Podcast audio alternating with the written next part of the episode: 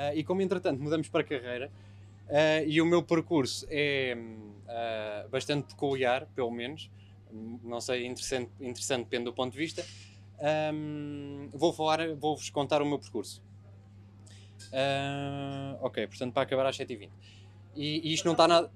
Ok, isto não está nada preparado, portanto eu vou tentar, vou tentar ser organizado e focar nos pontos que eu acho minimamente relevantes.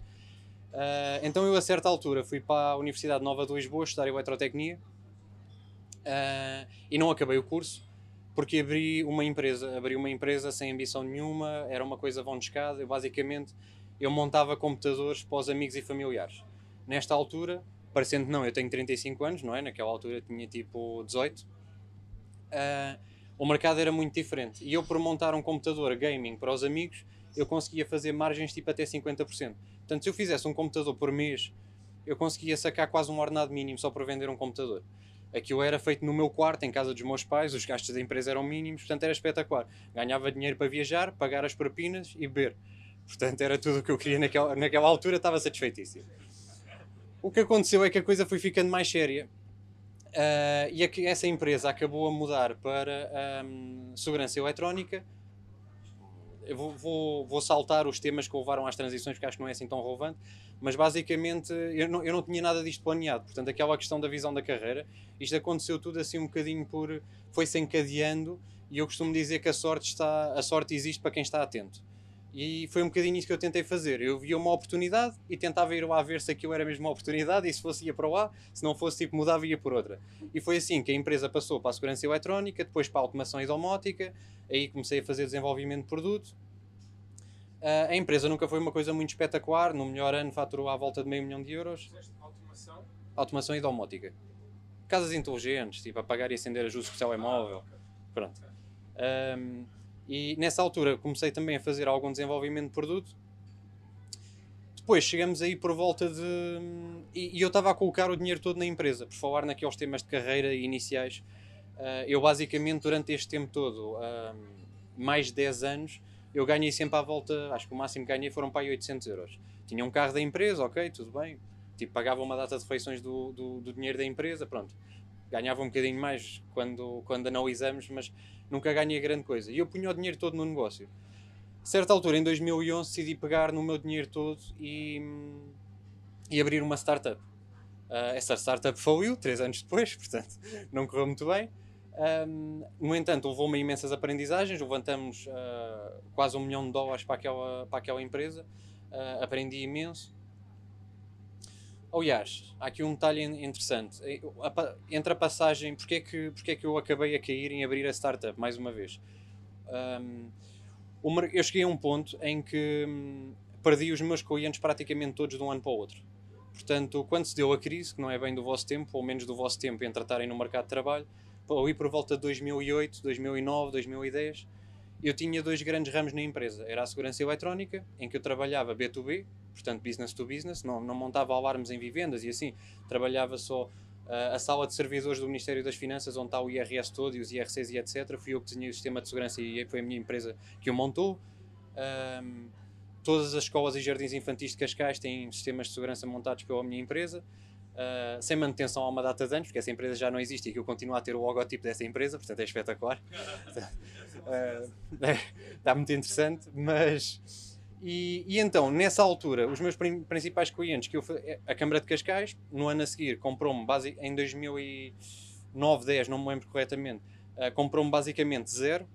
Um, a Indra, uma grande empresa de tecnologias de informação, também era um grande cliente meu, de repente, no ano a seguir, comprou-me exatamente 0 euros. Um, e o meu terceiro maior cliente, ou aqui era um bocadinho mais alargado, que era a parte da automação, portanto, fazer casas inteligentes, o mercado caiu para aí tipo 70% de um ano para o outro. E portanto, eu vi-me aqui com: ok, eu não, ou continuo a tentar fazer isto, ou arranjo outra coisa para fazer. Por, por sorte, não foi bem sorte, por eu andar a tentar descobrir o que é que ia fazer, uh, numa conversa descubro que uma empresa australiana que eu, que eu era revendedor para Portugal, tinha acabado de ficar sem o diretor de vendas. E eu acabei de ficar com esse cargo. Portanto, mantive a empresa e tornei-me diretor de vendas para a Europa dessa empresa australiana. A ganhar um ordenado muito bom, uh, na altura não me lembro, pá, 4 mil euros por mês. E, e, então o que é que eu fiz? Continuei a ganhar 800 euros por mês e peguei naquele dinheiro todo e injetei de volta na empresa. Uh, mas houve uma coisa que me apercebi, é que a empresa precisava de fazer outra coisa. Portanto, andei para aí um ano a tentar descobrir o que é que eu ia fazer que desse dinheiro.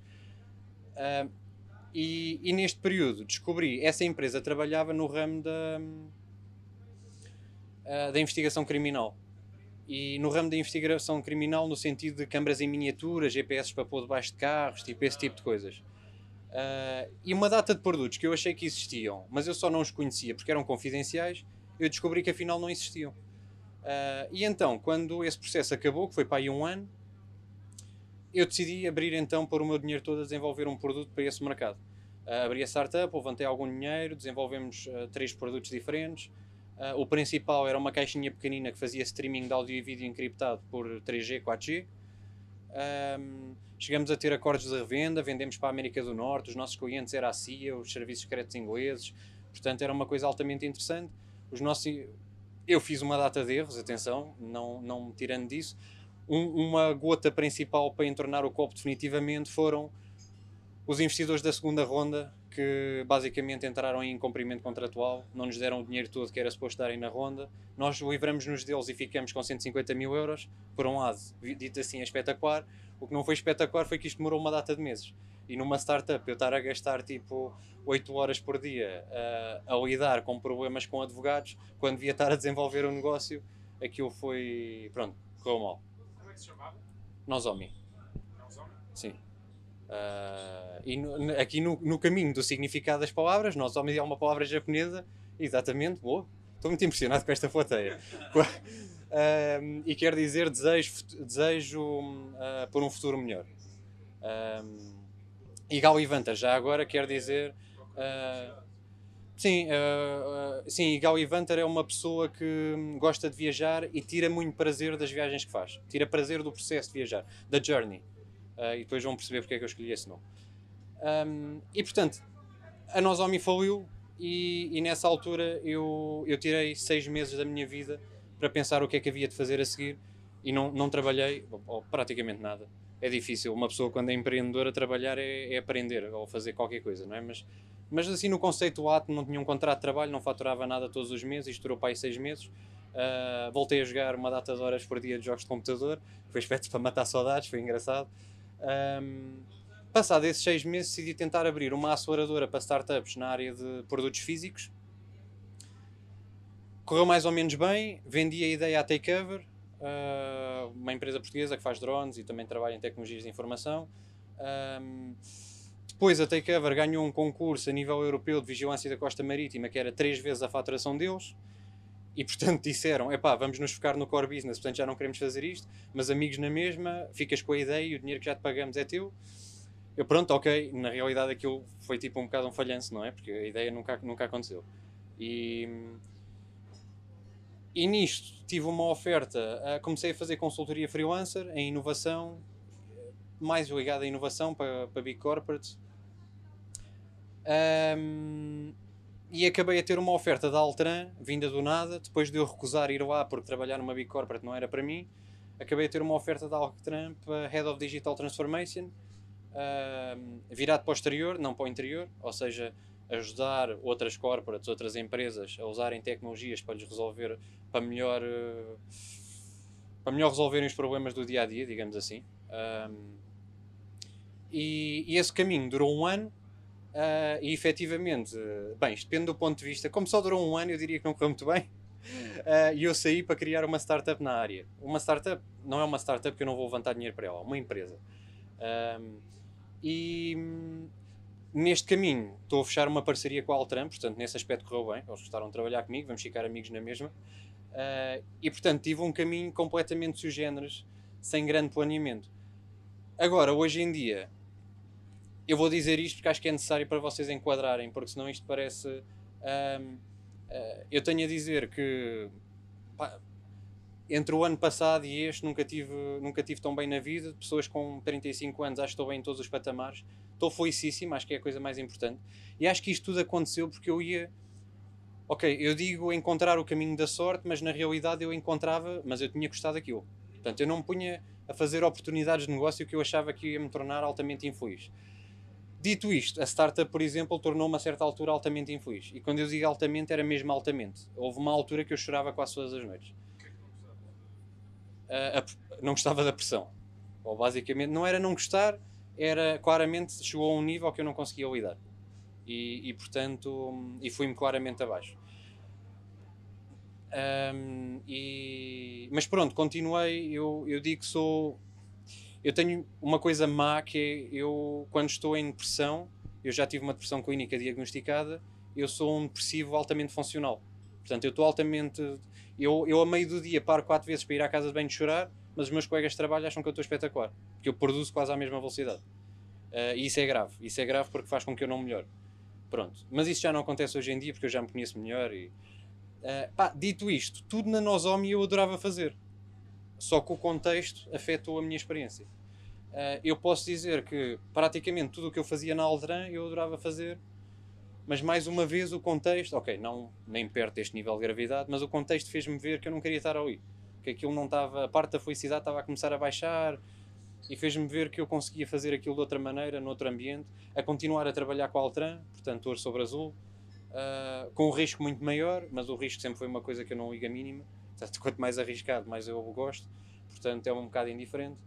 Um, Agora, eu tive uma data de pontos na minha carreira para fazer aqui a ligação, estamos mais ou menos nos 12 minutos, portanto é bom, para fazer a ligação. E, e eu acho que isto é importante, um monte de gente quando sai da faculdade. Vocês são todos de engenharia, não? Não? Ok, bom. Este quê? Ok. Pronto, isto na gestão acho que ainda acontece mais do que na engenharia. Que é o pessoal está na faculdade e começa a, a, ver os amigos todos a saírem para arranjarem um emprego. E neste momento o mercado está em altas. Aliás, é por isso que há menos startups é porque é relativamente fácil ganhar-se bastante bem. E em Lisboa, às vezes, a noção. Nós temos aqui. Em Lisboa, nós às vezes podemos não ter bem noção de quão bem estamos a ganhar.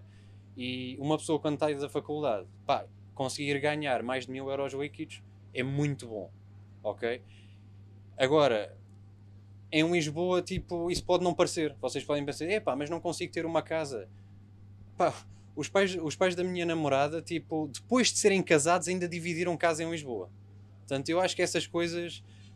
Hum, eu acho que o pessoal às vezes não tem, não tem noção do contexto. E é por falta de informação. Não estou a dizer que são mimados nem nada disso. É preciso falar com outras pessoas, perceber como é que foi a vivência delas. Um, e portanto, é uma coisa muito boa. E em gestão ainda é pior, porque se vocês forem top of the quest em gestão, vocês saem e vão para uma McKinsey, para uma BCG, para uma Deloitte. Vou aqui dizer que estão no nível um bocadinho abaixo, pelo menos em termos de pagamentos, mas Epá, e saem de lá a ganhar um ordenado brutal. Portanto, é difícil vocês quererem ir abrir uma empresa. Porque eu andei tipo 10 anos a ganhar 800 euros por mês. Uh, e a ver alguns amigos meus que quando eu ainda ganhava 800 euros por mês, eles ganhavam 2.500 líquidos. E se calhar ainda tinham um BMW da empresa. Eu continuava a ganhar 800 euros por mês. Portanto, é preciso vocês gostarem muito daquilo que estão a fazer, senão começam a pensar isto foi uma escolha horrível e agora como é que eu volto atrás? Agora já não vou conseguir voltar. Uma McKinsey agora já não vai oferecer para eu entrar quê? No nível baixo, vou estar sempre 5 anos atrás na carreira. E eu compreendo muito bem estes pensamentos. Eu, a certa, eu não acabei o curso e a certa altura, eu acho que depois da startup isto já não aconteceu, mas na altura da, da minha primeira empresa, eu tive dois, três momentos em que eu pensei, pá, eu arruinei aqui a minha vida. Não acabei o curso, Uh, agora já tenho 27, está toda a gente aqui com uma grande carreira. Eu posso ir fazer a carreira de hoje, mas vou começar com 5 anos de atraso. E para além disso, eu acho que não vou ser feliz a fazer a carreira de hoje, porque vou sempre sentir que agora tenho 5 anos de atraso. Portanto, coisa estranha. E isso encaminhou-me sempre para eu fazer o meu caminho. O engraçado é que hoje em dia uh, consigo ganhar uh, tanto ou mais do que uma pessoa que tenha feito a carreira perfeita pela McKinsey e que com 30 anos ganha, faço ideia, 3 mil líquidos ou mais que isso. E, e portanto mas tive uma data de pontos em que se houvesse uma comparação, as minhas escolhas eram horríveis, claramente, eu ganhava perto do ordenado mínimo. Mas portanto a comparação acho que não é. Uh, eu compreendo, e atenção, eu acho que o dinheiro traz felicidade, portanto, acho que quem diz essa frase nunca teve muito pouco dinheiro. Uh, acho que não resolve tudo, mas claramente entre ter uma vida horrível e. Uh, por exemplo, quando eu tive os dias maus da minha startup, havia uma coisa que eu e o meu co-founder, que hoje em dia é um dos meus melhores amigos, nós dizíamos. Quando estávamos naqueles momentos mesmo maus, que eram pá, aquela cena do dinheiro não traz felicidade é a coisa mais ridícula do mundo. Porque nós estamos aqui sentados quase a chorar, tipo a discutir uma coisa com advogados, e se eu tivesse no meu jato particular, a beber whisky, a caminho de Miami para passar o fim de semana, quase a chorar por estar com problemas com os meus advogados, claramente ia estar mais feliz. Portanto, portanto uh, entre eu ter que ir jantar à pizza ou estar no meu jato particular a caminho de Miami, ia ser um bocadinho melhor. Talvez não muito, mas um bocadinho ia ser de certeza. Um, Uh, mas pronto, epá, isto acho que, foi, acho que foi suficiente. Só para dizer que eu tive um percurso completamente sui generis e hoje em dia estou à espera que chegue o meu Tesla e estou felicíssimo. E há 5 anos atrás era improvável eu pensar que ia conseguir comprar um carro de 70 mil euros daí a 5 anos. Portanto, estas coisas são tipo. Pá, depende. Não, o caminho não é visível assim em unha reta. É, é aos altos e baixos. E acho que o truque é: se vocês fizerem uma coisa que gostam muito, vocês vão ser bons naquilo. E se forem bons naquilo e tiverem alguma atenção, vão descobrir alguém que está-vos disposto a pagar muito bem por aquilo que vocês fazem. Uh, porque vocês vão trazer dinheiro a essa pessoa. Portanto, isso faz, faz sentido. Pronto, era isto. Olha. Isto foi altamente improvisado, portanto.